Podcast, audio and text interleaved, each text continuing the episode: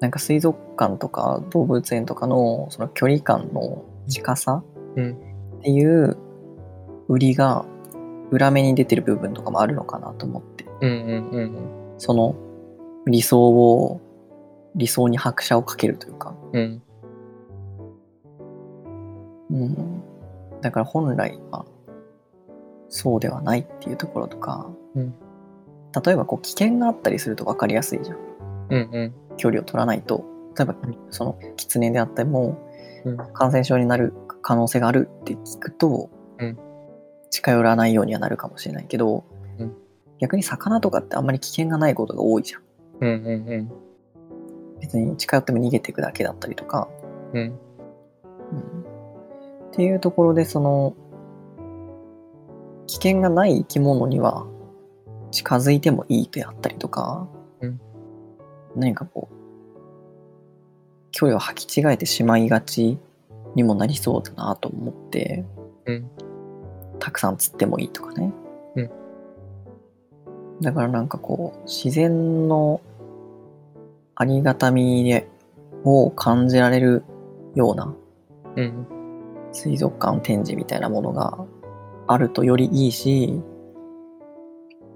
それに対してこうどういう距離感が適切であるみたいなうん。ガイドがあるとかうん。そういうのを考えさせられる何か仕掛けがあるとかうん。っていうのもなんかあってもいいのかなと思って。そうだね。うん。なんかこう風刺的なものがあってもいいんじゃないかなってちょっと思った、うん。確かに確かに。うん、美術のさ、うん。作品とかだとうんお前のその考えどうなんみたいなさうんうんうん。問うてくるようなうんうん作品とかってあるわけじゃん。確かにね。うん。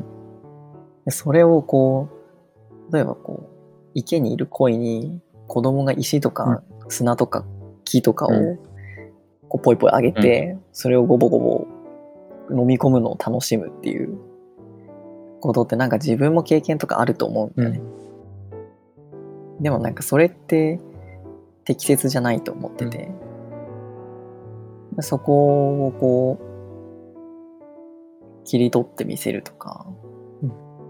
逆にその死んでしまった鯉たちの胃袋からこんなものが出てきましたっていう展示をしてみたりとか、うん、なんかそういったところでこう皮肉を利かせたりとか、衝撃を与えるみたいな、ね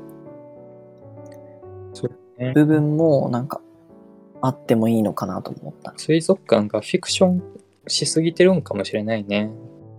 うん。うん、いや、そうだと思うわ。ん。やっぱりノンフィクションな部分っていうか、まあ、勉強でもそうやけどその現実社会で今起こっていることっていうところも大事にしていかないと単純に、うん、あのカルチャーとして楽しむだけになっちゃうから、うん、うん、僕この前ねちょっと話変わるんだけど あのベジタブル大百科っていうラジオを聞いてていちご農家さんの話なんだけど、が出てきたんだけどね、ゲストで。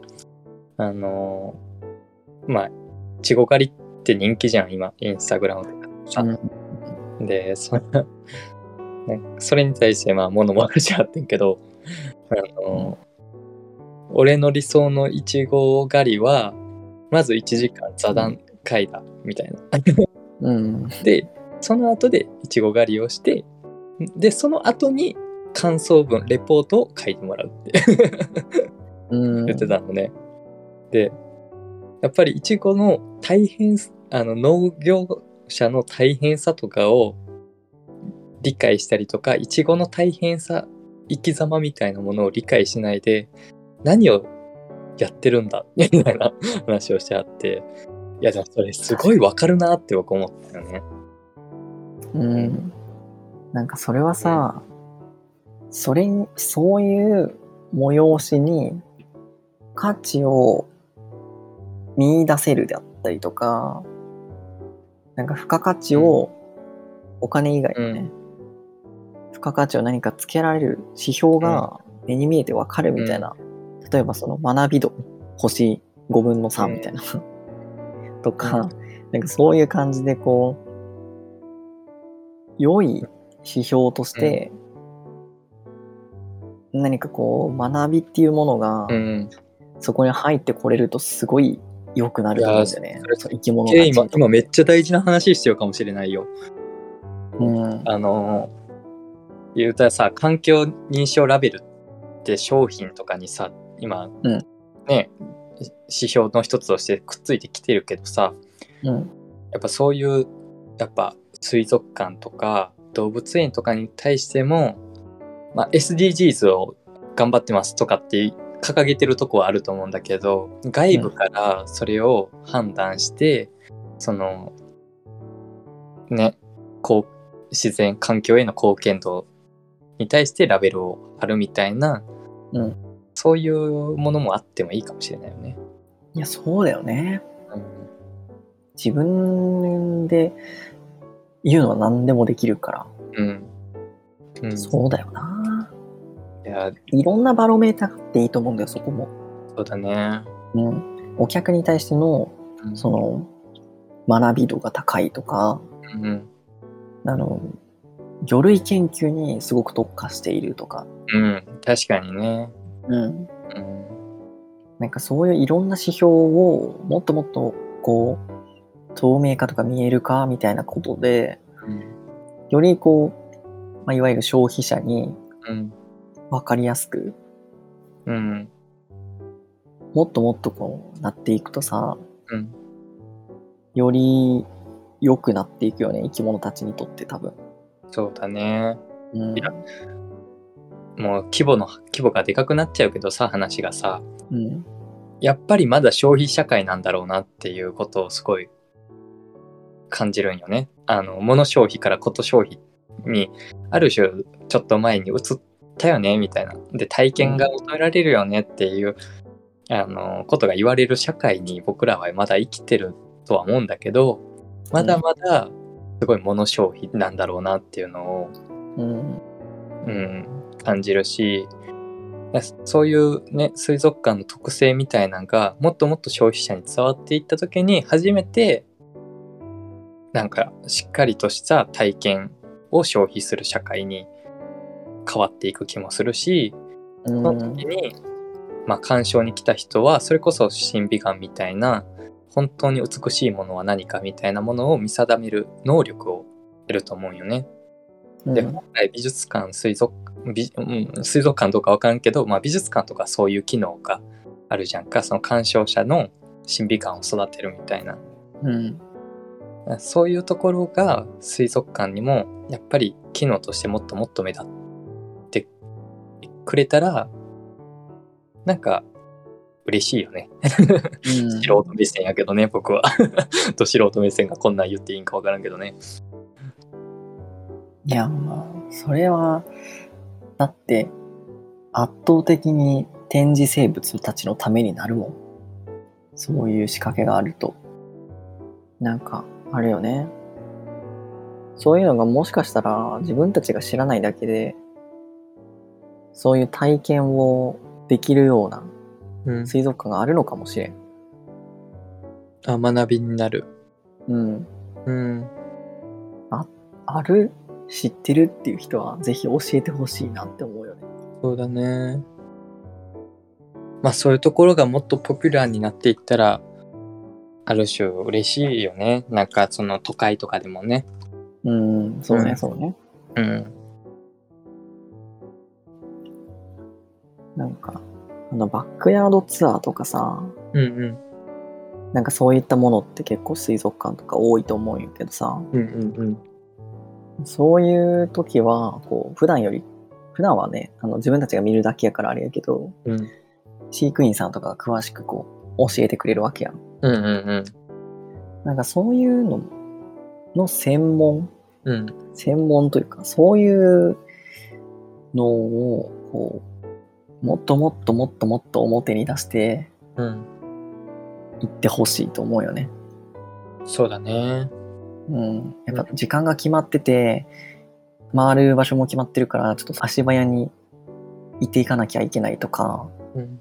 お金別に発生してない無料のあれやから、うんなんか軽く済ませちゃうとか、うん。なんかそういうこととかってあるのかもしらんけど、うん。そこが一番ね、大切やん。うんうんうん。だって例えばこう申し込みのフォームがあってそれに申し込んでうんうん。学ぼうとしてうん。くれてる姿勢があるわけやんか。うんうん。そういう人たちにとってこう価値を提供というかうん。何か持って帰ろうとしてる人たちに持って帰ってもらう、もらえるうん。仕組みがあるとうん。すごいいいと思うしうん自分たちもあったら最高だよね。そうだね。うん。美術館だったらさあれあるじゃんあのえーイヤホンでさうん。イヤホンつけてあの解説してくれるやつあるじゃんか。うん。ああいうのでもねうん。あると。ある？まあ場所ある場所もあるけど、うん。うん、海遊館とか昔あってうんうん。それ聞きながら回ったパンフレット持って、あほんまうん、うん記憶があるわ。あれだけでもね全然違うからねうん。やっぱパンフレットとかにも力入れた方がいいと思うよ、俺。うん絶対いいよ。うん。うん。だからそうなってくると、やっぱり、こう、やっぱ今水族館がある種ビジネス方面でさ、うんお客さんにこう目立ったようなものを見せてさ、こうたくさん呼ぶっていう方法になってきちゃってるからさ、うん。もう少しそのお金事情、うん。うん、したい研究ももしかしたらできてないかもしれへんし、うん。なんかそういうところもね、今抱えてる現状とか、うん今抱えてる課題とかをさ、うんあのーもっともっとね、あのー伝えていってもいいんかもしれへんよね。うん。うん。金さえあればそういうことやりたいところっていくらでもあると思うよね、やっぱり。うんそうだね。うん。ぜひ、やってほしいし、うん。そういうお仕事があるんやったら参加したい、絶対。うんうんうん。声かかるかもしんないよ。いやもうぜひ、声をかけまくってほしいです。うん。そうだね。うん。まあそんな感じかな。うん。いや、うんこれさ、あのーよく僕は思うんだけどさ、あうの、ん。魚とか水族館だけの話じゃないんだよね。もういろんな立場で多分言えることだと思ってて、うん。まあさっきね、いちご農家さんの話を例に出したけどさ。うん。うん。なんか、本当はもっと実験的なことをしたいっていうのは、多分いろんな人が抱えてて、ここでやっぱり今までっていうか今もだけど、その、将来性だったりとか、まあ利益だよね、利益率とかをうん。指標にしてできないことの方が多分多いと思うから、うん。あのーそこでね、じゃあ社会全体でリテラシーを上げていかないといけないっていう部分も、うん。あの、同時に抱えてると思ってて、うん。うん。なんかその辺はやっぱりみんなでその課題を持ち込んでね、で、自然環境の問題とか特にね、魚のうん。減少率とかも含めて、みんなでその課題を抱えて、やっぱり何かできないかっていうヒントを探っていくっていうのはこれからもね、やっていかないといけないよね。うん。うん。そうね。その、やっぱ資本主義社会、うん。お金が稼ぐのが良いとされる社会ってさ、うん。その金を稼げる、そのノウハウであったりとかさ、うん。仕組みみたいなものってすっごい大切なわけよ。うん。今なんかインターネットが広がったことによって、うん。そういう面ってかなり薄れてきたじゃん。うん。情報の価値っていうのがかなり下がってきて、もうほぼゼロですみたいな。うん。で、そういう世界にもうなってて、これからはもっとそれが加速していくと思うんだよ。うん。にもかかわらず、今日、例えば企業であったりとか、うん。こういう水族館の内情みたいなもの？うん。ってすごい隠そうとするっていうか表に出そうとしない？うん。なんかそういう自分たちが持ってるものは秘密にしとかなきゃいけないみたいななんか心理だけがうん。今残ってると思うんだよね。うん。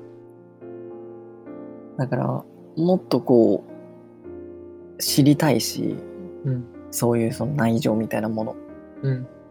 例えばこうなんか有名なさうん。チェーン店のさうん。バイトした話とかってめっちゃおもろいよ。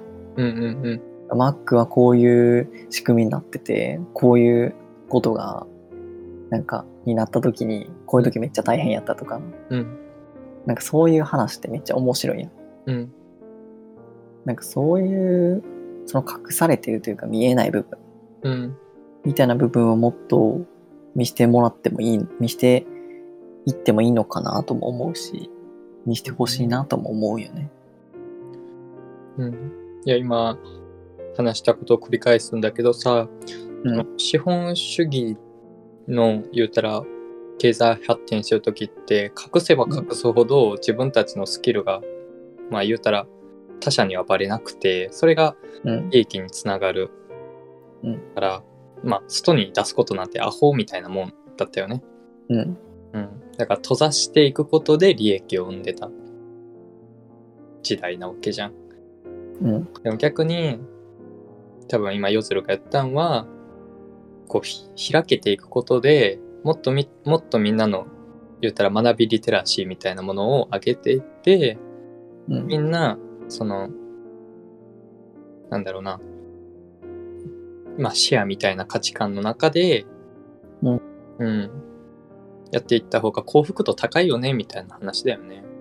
そうよね。うん。開いていく時代やと思うわ。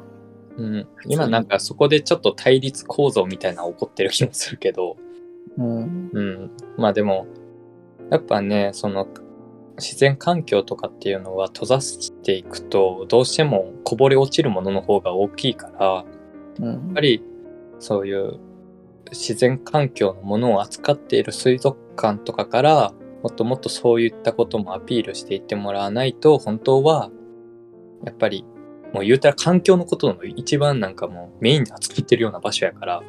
うん。うん。やっぱそういうところを主うん。体としてね、あのー現状の話、生態系の話をしてもらえると、多くの人が、あ、そうなんだ、みたいな発見はあると思うよね。うんそうだよね。うん。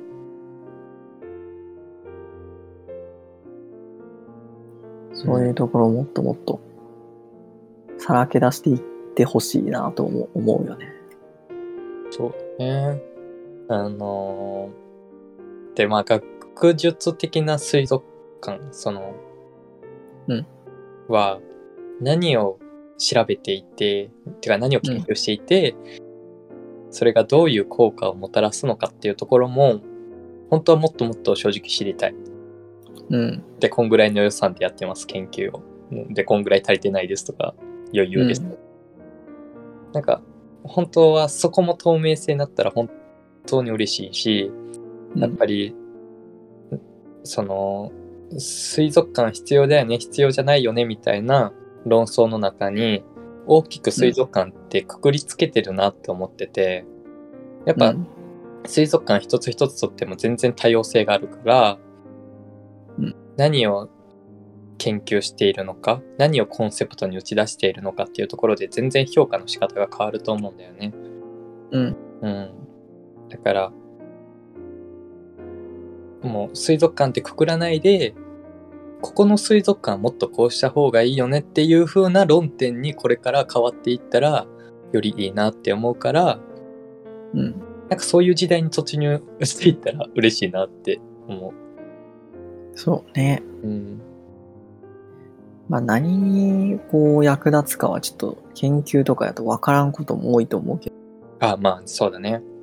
うん、ただ何を研究しているのかとか、研究で例えばどういうことをしてますとか、うんなんか分からないだろうって多分思うと思うんだけど、うん公表する側って。うん。そんなこと言っても。うん。もうだけど世の中にはとんでもない量の人がいてうん。中にはすっごい知ってる人もいるわけじゃん。うんうん。うん、なんかそういう人がもういるしそうだね。なんか別に分からなくてもいいんだよね別に。理解する必要なくて、うんしてもらう必要はないんじゃないかなと思ってて。そうだね。完璧に理解してもらう必要はないかもしれないよね。なんとなく感覚的に直感。そうそう、あ、こういう動きをしてるんだとかね、うん。こういうところに特化してるんだとかそうだね。分かっ気たら。になった人はね、あの、わかりやすく解説してくれる人を探すからね。うん。うん。そこで気になった人は解説しますみたいな、うんこうイベントみたいなものを設けてもいいかもしれんし。そうだね。うん。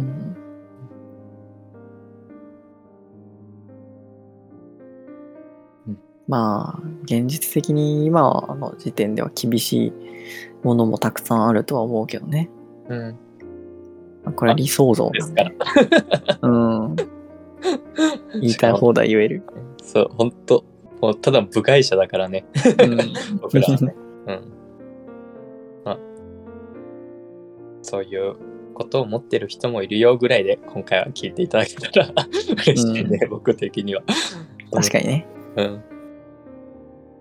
まあね、この意見に対してね、すごい多分賛同派もいれば、まあ、何言ってんだこいつらみたいなね、あの、まあ、反対の人もいるだろうし、うん、そこもいいよね、こっちは悪いけど、みたいな風に捉えてくれる人もいると思うし、まあ、そうやってね、みんなのいろんな水族館の理想像を語り合うことによって、初めてこう見えてくる水族館像がきっと出てくると思うから、うん。うん、僕はあのあんまり直接は見れないけどぜひ夜空にこうそういったコメント、うん。うん、でいただけたらって思うけどね。うん。うん、ぜひ。まあね、ハッシュタグとかでもうん、うん。つぶやいていただけると、あ、ハッシュタグウォラジ。うん。あ、確かに確かに。よかったらねうん、つぶやいてみてください。嬉しいね、それは。うんうん。まあ、我々の理想の、まあ、水族館像っていうのは、あれだよね。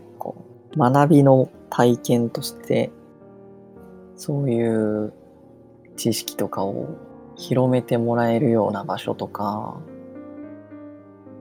そうやって踏み込める余地が用意されているだあったりとか、はたまたその、ある種皮肉的に自分たちの常識とか、そのフィクションを打ち破る現実的なところをこう見せつけて問題をこう示してくれるようなそういったような施設がとてもこれから良いとこれからできていくとそうなっていくと良いかなっていう感じよね。そうね。まあ僕らのめっちゃ主観的なね。うん。うん。そう そんな感じですね。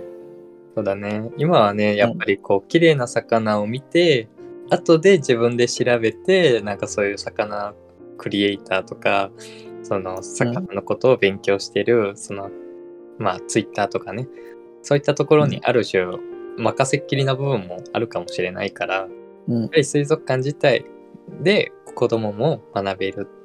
で、子供がふと疑問に思ったことが親に伝わって、あ、じゃあ一緒に勉強しないとね、みたいな、そういうね、学びの循環がね、もっともっとうまくシステムとしてなっていったらいいなーみたいなね。うん。そんな感じですね。ね。